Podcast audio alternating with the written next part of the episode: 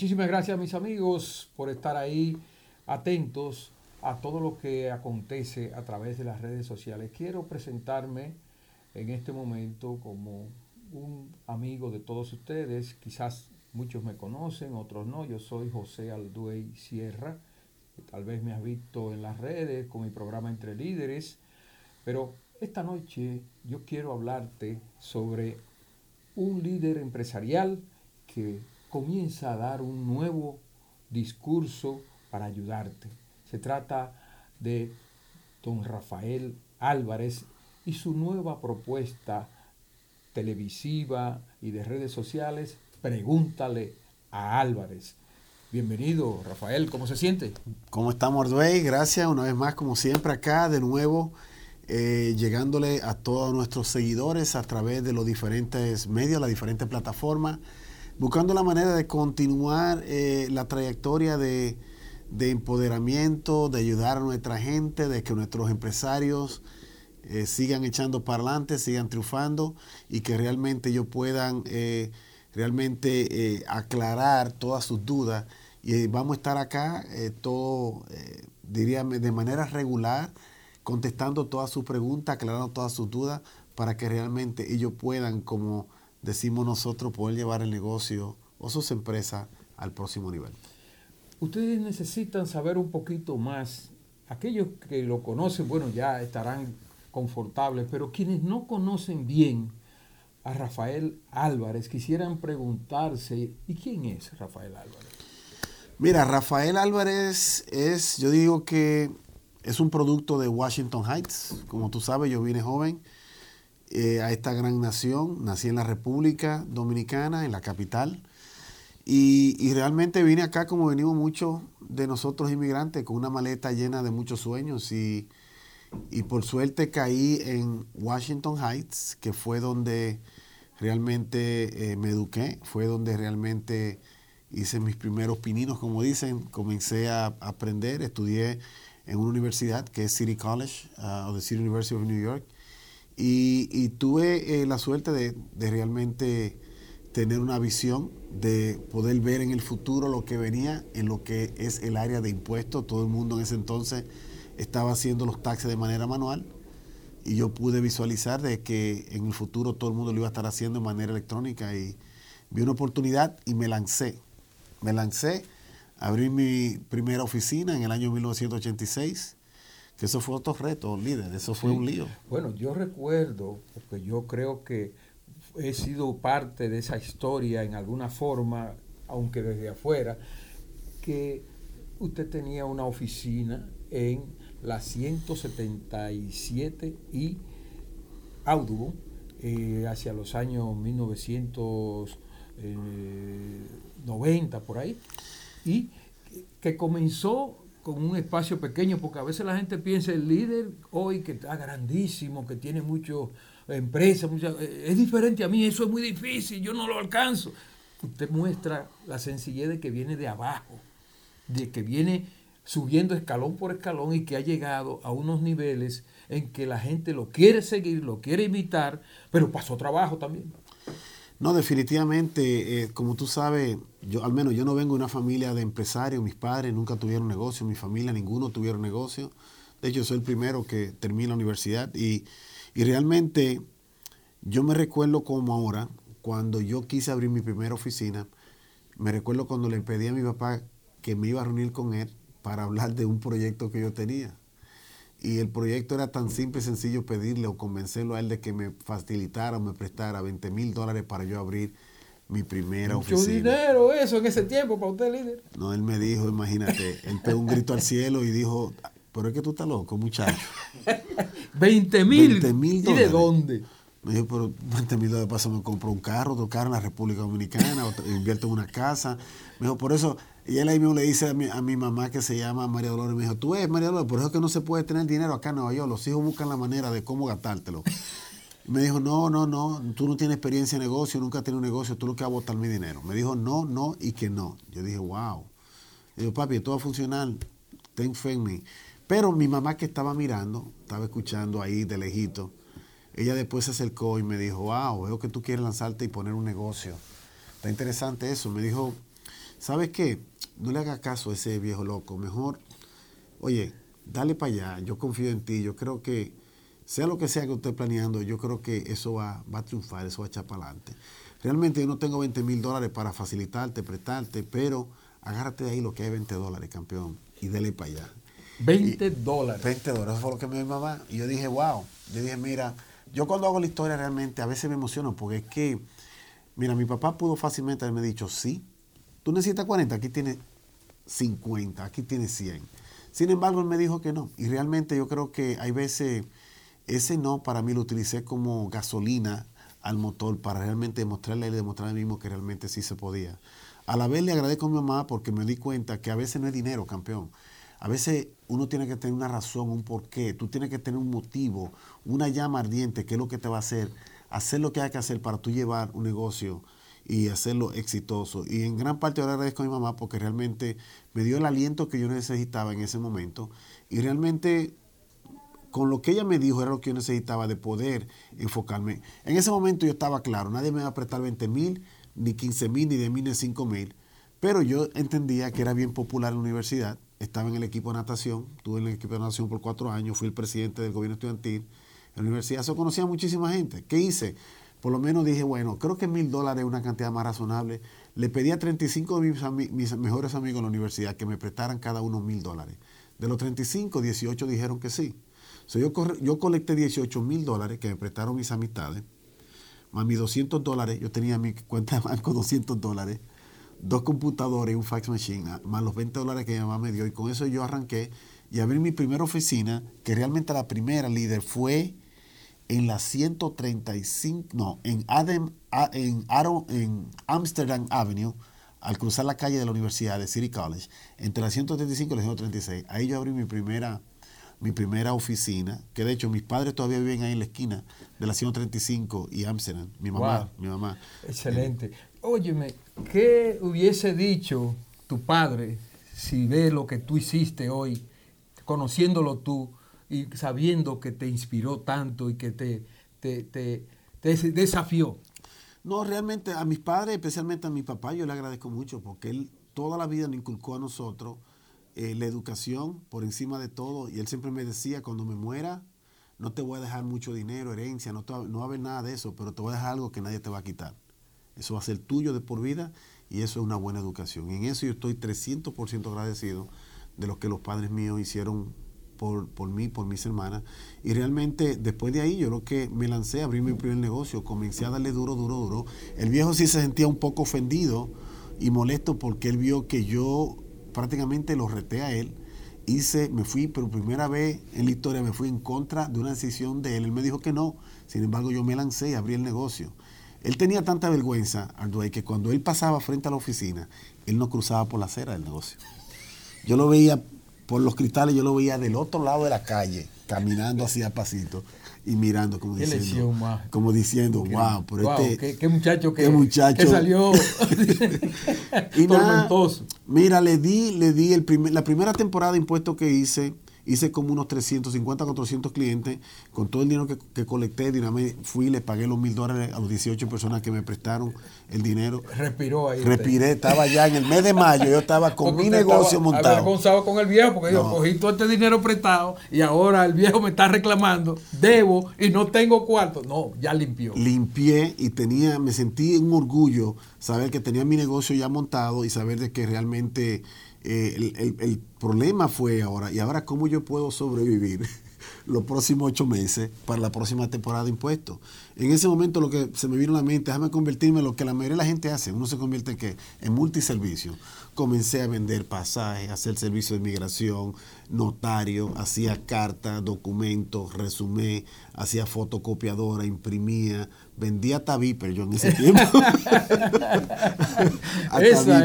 la idea era sobrevivir. Sobrevivir. Y ese es el ejemplo que yo quiero que ustedes sientan, porque muchos que conocen hoy el liderazgo internacional sólido de Rafael Álvarez, egresado de City College, porque su papá lo puso a estudiar, le dejó esa herencia, no tenían dinero, pero tenían el orgullo de trabajar por una pasión, por un, por un sueño. Y Rafael lo realizó, pero es idéntico al sueño de cada uno de ustedes, que es lo que quiero que sientan, que no es a la distancia del cielo a la tierra. Cualquier persona, por humilde que sea, tiene derecho a soñar y a trabajar y a creer en lo que está haciendo y a emprender un camino propio con grandes posibilidades de desarrollarlo. Entonces, esto es la esencia de este espacio hablando con Rafael Álvarez, pregúntale a Álvarez y nosotros queremos que ustedes envíen sus preguntas o llamen a los teléfonos en pantalla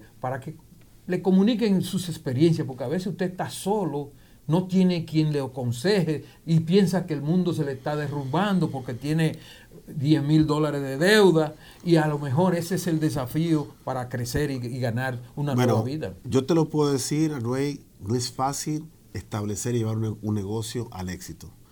Eso requiere un precio que hay que pagar increíble. Y algunos de ustedes, o los que han estado experimentando tiene un negocio, se han dado cuenta que de lejos se ve fácil, pero realmente no lo es. Y yo te puedo decir, y espero que por lo menos mi historia les sirva de inspiración a muchos de ustedes, porque realmente, yo te digo la verdad, le doy gracias a Dios por la educación que mis padres me dieron. Y mira, eh, realmente, especialmente cuando uno de Washington Heights, tú sabes que eh, uno tiene tantas cosas en contra para uno fracasar. Es más, la, cantidad de cosas en contra para llevarte al fracaso es mayor que la cantidad de cosas que tú tienes a favor para tú obtener el, éxito. Y eso es lo que realmente pasa en nuestra comunidad. Eh, tú tienes en contra, mira, desde, primero, para tú llevar un negocio al éxito tú necesitas recursos. Y yo lo demostré. Eh, realmente ni siquiera mi familia al principio me apoyó. Y, es difícil tú llevar un, negocio al éxito si tú no tienes recursos. Los bancos realmente no prestan. El banco le presta al empresario que no necesita dinero. Yo veo que tú tienes 100 mil dólares en tu cuenta de banco, el banco viene, ¿cuánto necesitas? Pero si tú necesitas y ves que tú no tienes dinero en el banco, no te prestan. Eso es extremadamente difícil. Yo lo que te puedo decir es que para mí los obstáculos, yo estaba claro, porque yo vine con sueño, yo tenía un anhelo una llama ardiente que realmente yo quería llevar mi negocio y por encima de todo, todo el mundo me dijo, tú estás loco, tú no sabes lo que estás haciendo, tú no vayas a ningún lado, mejor consíguete un trabajo. A mí, yo tuve oferta, oferta de trabajo para trabajar para el FBI, para trabajar para empresas en Texas, en California, en muchísimos lados, y decidí enfocarme en mi negocio. Yo decía que yo primero prefiero mejor fracasar en el intento de quedarme con la duda de que, ¿y si esto funciona? ¿Y si esto funciona? Y realmente trabajé duro, no creas. Fracasé 150 mil veces, André. Me caí más de 150 mil veces. Así mismo como me caía sin un centavo al piso, así mismo me paraba, me tomaba el polvo y para encima. ¿Qué te puedo decir? Mira, te voy a contar algo que mucha gente no, no, sabe en la historia, porque está conectado a alguien que, que todos ustedes, todo el que está aquí conoce. Pero realmente hubo un tiempo que yo me caí y caí feo, feo, feo, porque dentro del anhelo de yo crecer, alguien tuve la inquietud. Hubo una compañía que se llama 100 Flowers, que en los años 80 comenzó. Como yo comencé en los años 80, yo vi el crecimiento de esa empresa y dije, wow, y si yo puedo obtener un número de esto, le llaman Vanity Numbers, de estos números 800, y crear mi propio número. Yo conseguí uno. Un número que era, mira, Clave. Clave. Clave. Se llamaba 1-800-1800 Tax tax, tax refund.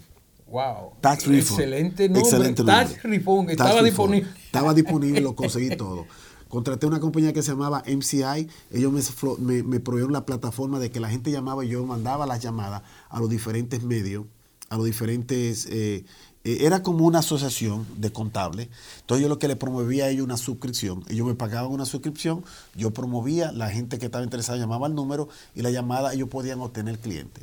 El asunto fue que a mí se me fue la mano. Eh, Con el teléfono, un 800. Gastando dinero en mercadeo. De hecho, yo puse un anuncio promoviendo ese número en cada uno de los carros. Oye, una cosa es poner un anuncio en un tren. Exacto. En el sistema de tren nacional de Nueva York. Yo puse un anuncio en cada carro de cada tren en todo el sistema de tren de la ciudad de Nueva York. Imagínate cuánto, cuánto caro. O sea, un tren, el tren número uno, por ejemplo, tiene siete o diez. Usualmente como siete o diez. Imagínate un anuncio en cada uno de esos carros, en cada tren, en todo el sistema.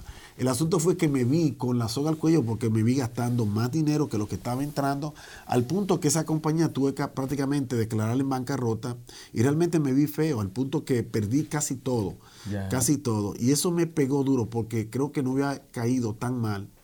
Recientemente mis niñas habían nacido, las mellizas, yo estaba en la casa, entonces Tú sabes, cuando los niños te nacen, como que tú cambias. cambia la vida. Cambia la vida. Y entonces ya el negocio no era como la pasión, sino era yo ver mis hijas crecer los hijos. Pero eso me pegó tan fuerte que yo dije, ¿sabes cuando estás listo para tirar la toalla? Y ahí lo que decidí fue realmente, eh, nada, lo que me fue, me, me, acorralé en mi, en mi casa, en un apartamento, vivía recién casado en el Bronx. Y el asunto era que se aproximaba la temporada de impuestos.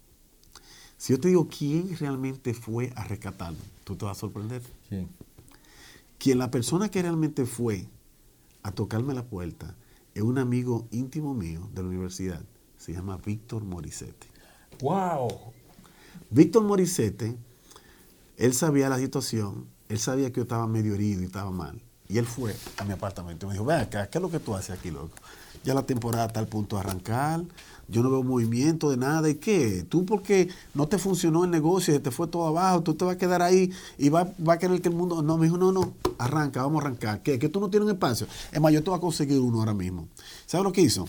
Que aparentemente había el club demócrata el club político que era de Guillermo Linares en ese tiempo, que era una oficinita que tenía en el 260 de Adobo. Sí, sí, ahí, sí, así fue que el 260 de Ahí fue que yo lo conocí. El ese cloro lo utilizaban de mayo hasta septiembre, noviembre, que son las elecciones. Son los meses de enero, febrero, marzo, abril. Vacío. Vacío. Y él me dijo, métete ahí, aprovecha esta temporada, recupérate y después tú te reubicas y esto, otro, aquello.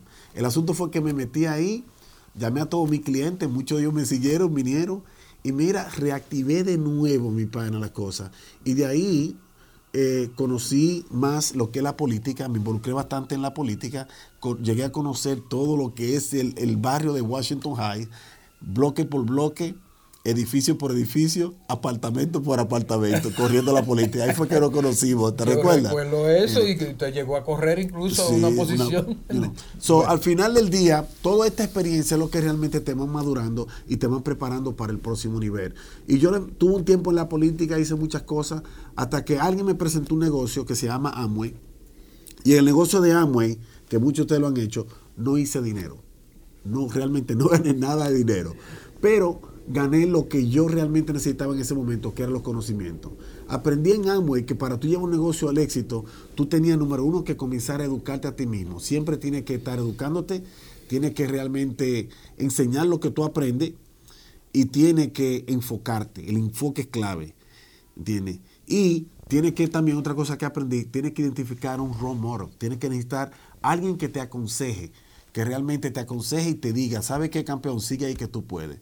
Y en ese momento, lo primero que hice fue que utilicé lo, el sistema de aprendizaje que un, un motivador número uno a nivel mundial profesional se llama Tony Robbins.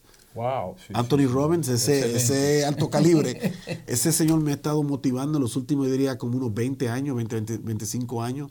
Ha sido que me ha realmente encarlado y me, dio, me dio, me le dio una vuelta de 360 grados a lo que es la visión futurística en el negocio. En ese momento eliminé todos los servicios que tenía y escogí uno de ellos, que era el negocio de preparación de impuestos, porque entendía que los taxes no hay manera de, que desaparezcan en la muerte e impuestos, obligado, no hay otra opción. ¿Entiendes? Y eliminé todo eso. Y por ahí fue que le di, comencé a darle, a darle, a darle al negocio líder hasta que los resultados comenzaron a llegar. Ustedes ven, lo que está contando Rafael Álvarez. Es la historia de un soñador que despegó desde abajo y que mantuvo en alto la guardia y que no se dejó vencer, porque a veces no es tanto ni el dinero, ni, ni, ni, sino los amigos, a quien usted escucha, quién lo aconseja bien, quién lo aconseja mal, quién le da ese ánimo que usted necesita y que no lo permite que se desmaye, que se deprima, que se vaya la energía básica para sobrevivir y sobrepasar. De ese negocio de multiservicio y todo pasamos a una nueva historia que comenzó Rafael Álvarez A-Touch. Que ahí sí es verdad que entonces nace algo. ¿Y cómo nació esa nueva forma? Bueno, la realidad es que ya estábamos en los años 2003, 2004, 2005 y para yo poder ya eh, llevar al negocio al próximo nivel, lo que me puse como meta, yo lo que quería hacer número uno en Washington Heights, convertirme en la oficina de preparación de impuestos número uno en Washington Heights.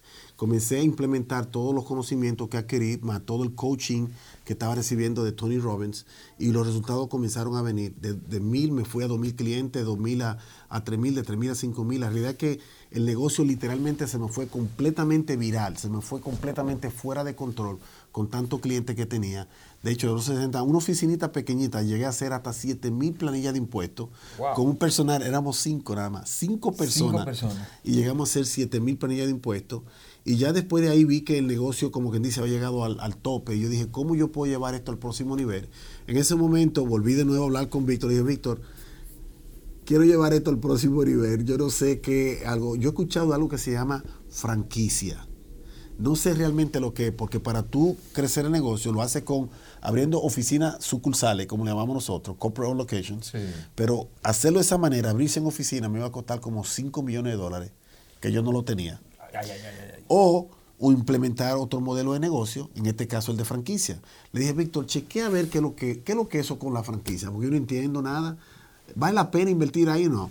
El asunto fue que dos o tres semanas después Víctor regresó y me dijo, mira, tenemos que reunirnos porque esto está extremadamente interesante. Lo primero es que de las tres compañías más grandes que son Echana Block, Joshua Liberty Tax, ninguno de ellos son latinos. Los dueños, ninguno de ellos son latinos, son todos gringos. Me dijo, y también lo otro es que ninguno de ellos se están enfocando en el mercado latino. La mina de oro de Estados Unidos, más de 50 millones de ciudadanos hispanos y nuestra comunidad dominicana con casi 4 millones. Bueno, a mí me sorprendió en ese momento cuando Víctor me dio los numeritos, la estadística, la productividad. En ese entonces Chana Block estaba generando 4 billones de dólares en tres meses de trabajo. Y yo dije, wow, esto no puede ser posible. la realidad es que en ese momento, Víctor y yo vimos una, oportunidad. Vimos que se abrió una ventana y dijimos, pero ven acá, si nosotros lanzamos y creamos la primera franquicia latina, vamos a ser los pioneros, vamos a ser los primeros y vamos a tener una ventaja que ninguno de ellos tiene. Yo le dije, Víctor, ¿cuál es el próximo paso, campeón? Me dijo, no te preocupes, yo tengo una cita con uno de los mejores abogados de franquicia en Midtown, Manhattan. Yo le dije, vamos para allá. Nos juntamos con el gurú. Era un tipo de los duros. Bueno, él era el el abogado que representaba la franquicia de Miss Universo a nivel mundial. no te lo digo todo.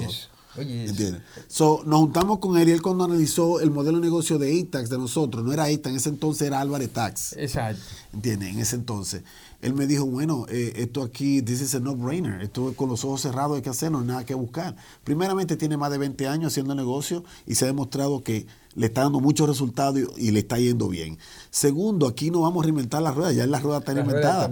Es cuestión de usted implementar el sistema de negocio. Así que vamos a arrancar y arrancamos. Eso fue en el 2006, ya para el 2007 ya la franquicia se había establecido de manera oficial. Lo único es que tuvimos problemas porque el nombre que queríamos poner era Álvarez Tax, que era el nombre el cual ya había utilizado los últimos 20 años y pico. Y nos dimos cuenta que en California, en Texas y en la Florida había un montón de gente utilizando el Álvarez Tax. Oh, sí. el abogado me dijo, lamentablemente, a tener que buscar o le compras a toda esa gente el nombre oh. o le cambiamos el nombre. Le dije, campeón, tranquilo, ya yo tengo el nombre. Hacía tiempo que yo tenía ya el backup plan, como decimos nosotros. Y el backup plan era ATAX, que la A realmente es la A de Álvarez. Álvarez Tax, cogimos la A, quitamos lo demás y quedó ATAX, ATAX. Cayó parado el nombre. Cayó parado como nunca en mi vida. Yo creo que si lo hubiésemos planificado, yo creo que ni así de bien sale. Entonces, así cayó, corto, exacto. La letra A, la primera letra del alfabeto, estamos los primeros. O sea, demasiada cosa buena. Entonces hicimos, lo primero que hicimos fue que registramos la marca a nivel, a nivel, a nivel mundial. Que eso fue otro challenge, otra cosa, porque Después cuando el abogado la registró nos dimos cuenta que me dijo que en Australia no se puede utilizar la palabra ETA. Y yo digo, pero ¿y por qué no? Porque aparentemente en Australia lo que es el IRS aquí, es, es, es, tax es tax allá. Australia tax. Australian Tax Authority. Oye. Le llaman allá en Australia. Yo dije, no hay problema, vámonos con el resto del mundo, vámonos. Me interesa los Estados Unidos, dejemos tranquilo. Y nada, arrancamos para el 2007 Creamos la primera franquicia latina en preparación de impuestos. Realmente el líder no sabía en qué lío yo me estaba metiendo. Yo pensaba que, como todo, tú eres exitoso en algo y tú crees que el éxito se puede transferir de una manera otra. Qué tremendo error, señores. Eso es para que ustedes vean que a veces, es más, de hecho yo me sentí como que los 20 y pico años que tenía en negocio de experiencia, estaba como que dice comenzando de cero, cero conocimiento, realmente, porque si tú entiendes, y de hecho, yo tengo ya 13, 14 años en el negocio de franquicia. Y tú tienes todo ese tiempo conociéndome. Dime cuántos dominicanos tú conoces que han establecido una franquicia de lo que sea. Ninguno. La razón por la cual. Además, conozco a los hermanos eh, fundadores de los McDonald's, porque lo ven en el libro Piense y hágase rico. La primera franquicia de Estados Unidos realmente me di cuenta que el, establecer una franquicia lo que número uno requiere demasiado dinero, millones y millones. Bueno, crear una marca a nivel nacional. Imagínate crear una marca, cuántas ciudades, cuántos territorios, cuántas campañas de mercadeo. Más de 50 estados con, sus propias reglas, con sus propias leyes. Solamente estableciendo la marca, haciendo, eh, creando el nombre, se te van millones y millones. Entonces después viene el personal, después vienen todos los otros recursos. Entonces es es, es una cosa que tiene muchas partes que se están moviendo constantemente. Y si una de las partes no funciona, se te bromaste, se fue todo.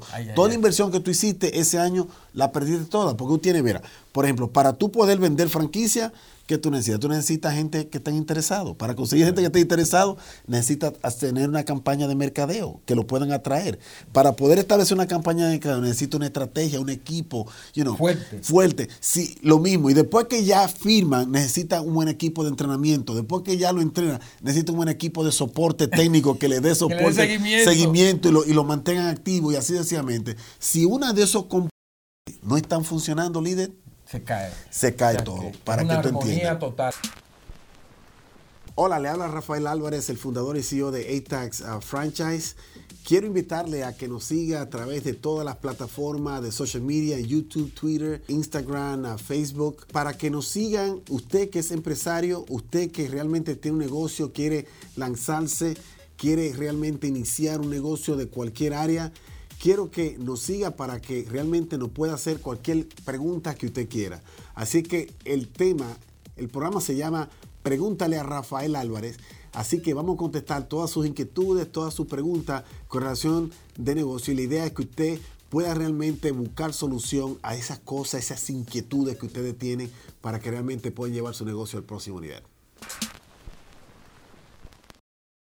Mis amigos, ustedes ven esta historia paso por paso, desde abajo, cayéndose, levantándose, luchando como ustedes lo hacen día y noche, pasando veranos, pasando inviernos en este Nueva York. Álvarez logró establecer su marca, pero el éxito no terminó ahí. Ahí que comenzó, cuando nace ATAX, como ustedes escucharon, fue que comenzó la verdadera lucha, porque entonces es un gigante que él no estaba acostumbrado a manejar, demasiado eh, fuertes, demasiado eh, puertas abiertas, demasiado frentes y controlar todo ese monstruo llevó un proceso. ¿Qué fue lo más difícil? Bueno, lo más difícil realmente para mí fue, número uno, no tener acceso a capital, campeón. Primeramente, yo lancé la franquicia en el peor momento de la historia de los Estados Unidos. Yo arranqué la franquicia, fue en el 2007, fue oficialmente establecida. Mi primera temporada fue cuando en la primavera del 2000, del 2008, enero, febrero, marzo, la temporada de impuestos del 2008. ¿Qué estaba pasando en ese tiempo? La, bolsa de valores, la crisis, se había ido todo a pique. So, mientras todo el mundo estaba cerrando puertas, mientras todo el mundo estaba en crisis, nosotros realmente lo que estábamos era abriendo oficinas, estábamos vendiendo, promoviendo el entusiasmo y todo así. Pero lo más difícil para mí yo creo que fue el no tener acceso a capital, el tener que de una manera u otra eh, con uñas y dientes, tratar de, agarrarme y no dejarme caer, porque los lo trompones y los trompezazos que me dieron no fueron dos ni tres, campeón. Déjame decirte que la gente no entiende lo difícil que es cuando tú tienes empleado que hay que pagar el perro y no hay dinero para pagar. O lo difícil que es cuando tienes un local, por más lujoso que sea, por más simple que sea, y hay que pagar la renta y tú no tienes dinero. O peor, no hay nada, y como le digo a muchos dueños de franquicia, por más que yo te quiera enseñar cómo administrar un negocio, hay cosas que no te puedo enseñar, porque ¿cómo yo te voy a enseñar a ti lo que se siente cuando se aparece el señor de Connerison a cortarte la luz? a cortarte la luz porque tú no tienes, tú no has pagado la electricidad. ¿Cómo yo te puedo es el sentir. ¿Cómo es como darle un beso a alguien. ¿Qué siente un beso? Ahora no, tú tienes que experimentarlo, lo mismo. En el negocio, campeón, tú tienes que experimentar eso. Porque si tú no lo experimentas, realmente no hay manera que tú vas a poder llegar a tener un, negocio exitoso si tú no experimentas lo que, lo que muchos le llaman fracaso, yo le llamo experiencia. Para mí yo no creo en el fracaso, yo le creo que en experiencia. Esas experiencias te van preparando para el próximo nivel. Y si tú no logras superar todas esas experiencias, realmente te vas a quedar en, esa, en ese escalón, no vas a poder realmente you elevarlo. Pero para mí fue interesante porque hubo mucha gente, y no te lo voy a negar, hubieron tiempos que yo estaba listo para tirar la toalla, ya dije no, no más, no aguanto esto más. Porque realmente lo que la gente no entiende es que mientras otros duermen, Tú trabajas. Yo trabajo. En esos tres meses de enero, febrero, marzo y abril, mientras todo el mundo, la mayoría de los preparadores de impuestos a las seis de la tarde, están bajando gay para irse a su casa, a ver la televisión, a compartir con la familia, a esa hora que comienza el día para nosotros. En esta oficina hacemos más de 10 mil planillas de impuestos. Son más de 200 y 300 personas diarias. ¿Entiendes? Y ese sacrificio, ese esfuerzo, esa entrega total a todos esos clientes, es lo que realmente hasta cierto punto nos han llevado hasta donde estamos.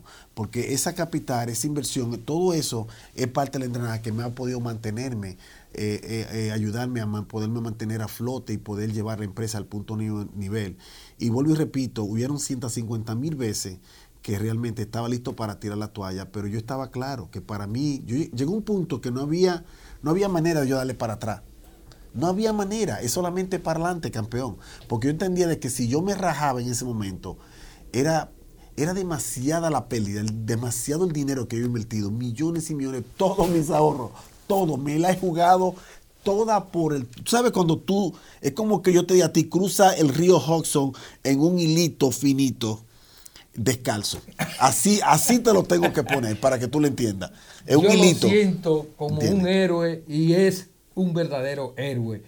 Y saber que él lo está contando, que esa es la historia de cada uno de nuestros pequeños negocios que luego se hacen exitosos, es lo que importa, porque él puede contar lo dulce hoy, sin mencionar lo amargo, sin los tropiezos, pero la vida no es así, la vida es amargo y dulce, y cuando tú logras romper las cadenas, entonces que tú te liberas, hay atrás una historia que hay que contar y por eso este espacio, pregúntale a Álvaro, es una lección de vida para que te eduques, para que aprendas, para que comprendas que de lo amargo sale lo más dulce de la vida en cualquier parte del mundo cuando se trabaja con fe y esperanza. Después, esos últimos 12 años, ¿cómo, cómo creció a mí me fascina cuando la gente me dice, ¿por qué suerte tú has tenido, campeón?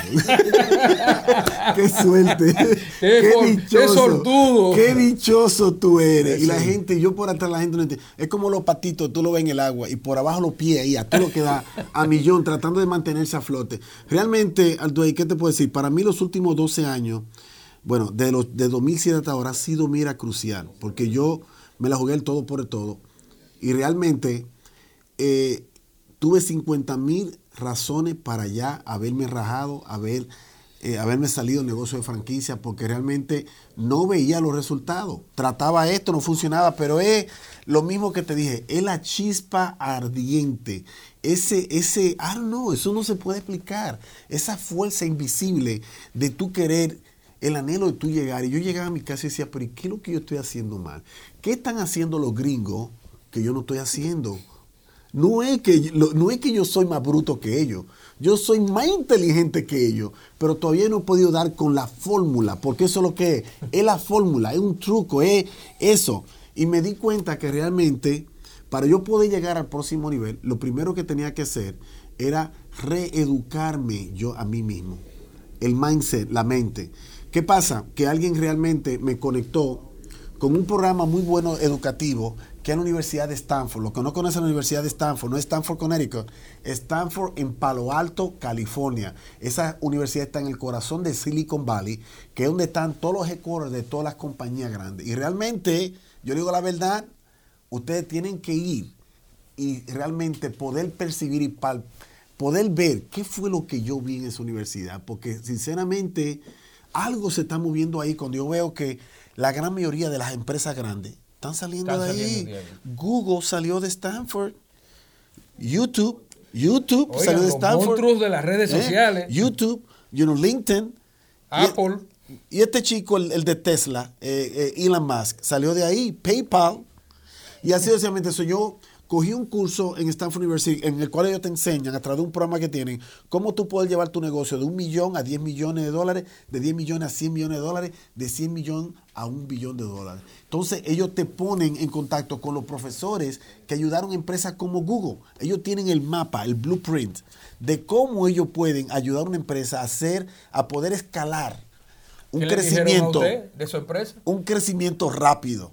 Y yo ¿Cómo dije, wow, no, ahí fue cuando se me abrió la mente y dije, no, hay que llevar esto al próximo nivel. Entonces yo entendía, algo que también aprendí, que, que es interesante, porque uno vive en Nueva York, uno vive en el East Coast, como le dicen, y, y uno cree que nosotros somos. Exacto. Pero en California, en Stanford, me di cuenta que nosotros no somos campeón. Usted y yo somos, mira, un granito de arena en toda esta ecuación. y miserable, mira lo que no aprendí. se ve. Lo que aprendí que en los Estados Unidos hay aproximadamente 60 millones de latinos. Yo soy el CEO, el fundador de la primera franquicia latina, pero yo soy dominicano.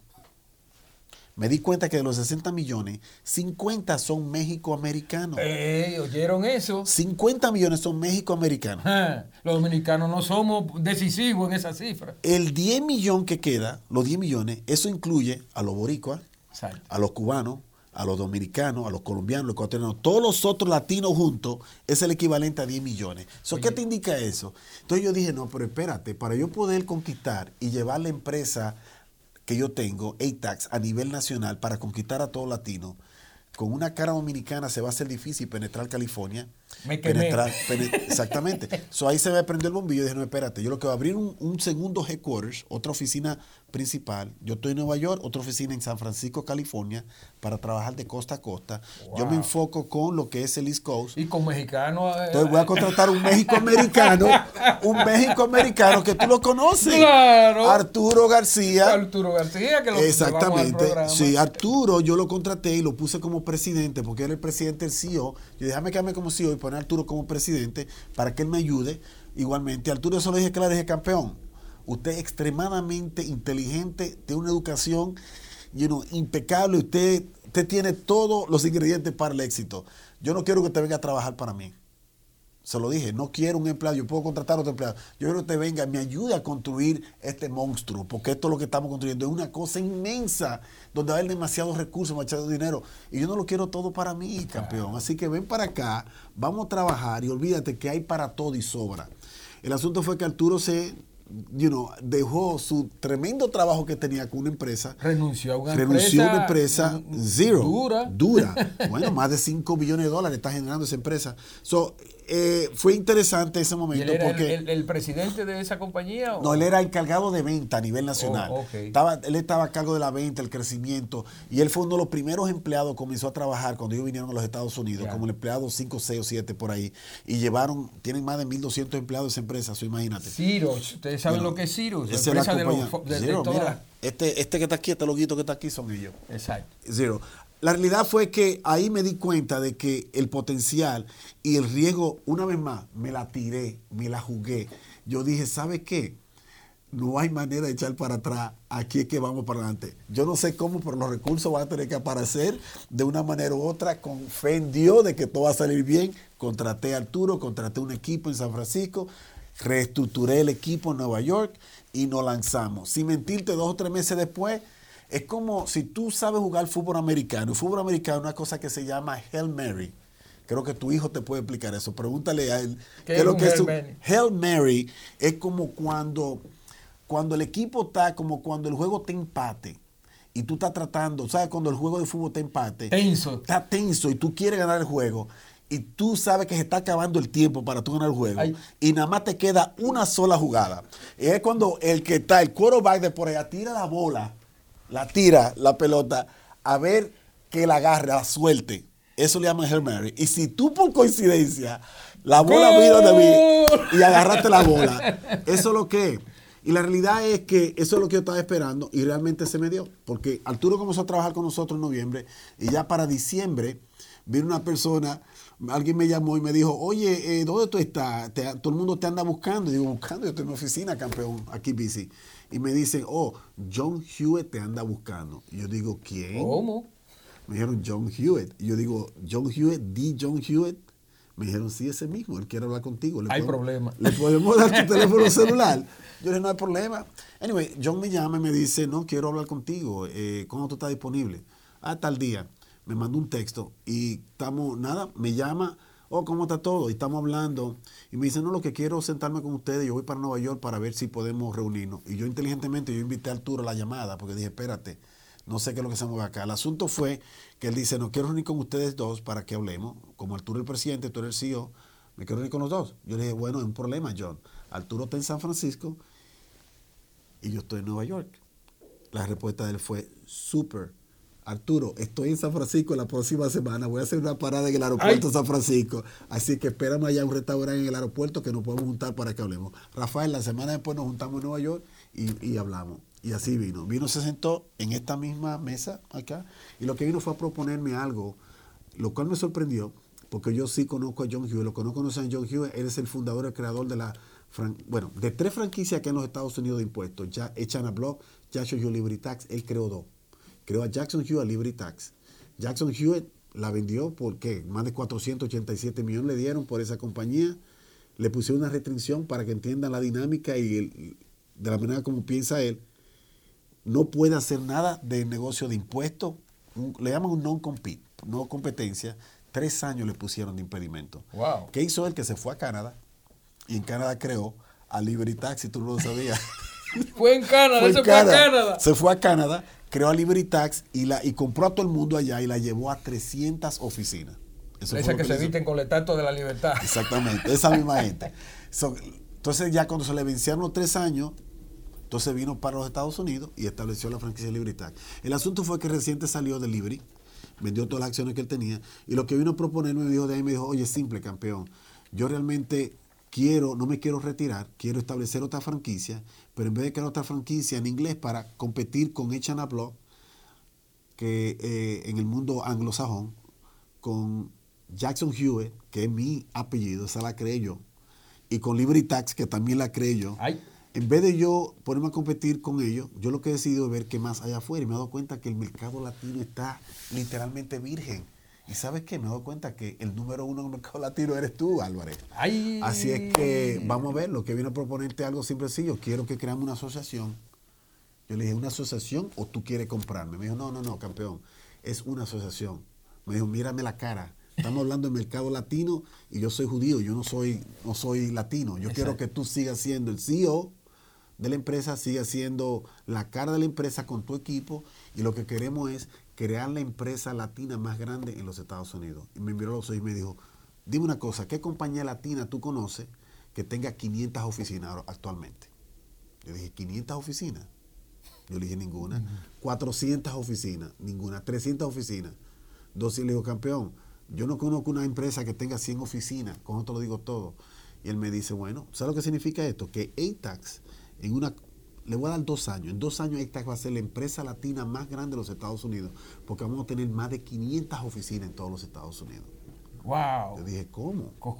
En dos años, y usted tiene ya. Yo tengo ya 12 años dándole, y, ni siquiera así llego, y ni siquiera así llego. Exacto. Yo digo, so anyway, nada, nos sentamos, mis abogados se unieron con los abogados de él, negociamos como por seis meses, al final eh, llegamos a un acuerdo y firmamos el contrato en julio 15, que usted tuvo por allá en la rueda de prensa, en el Jacob Javi Center, y a partir de ese entonces, líder, estamos hablando de julio hasta ahora, ya tenemos vendidas más de unas 700, 800 oficinas. ¡Wow!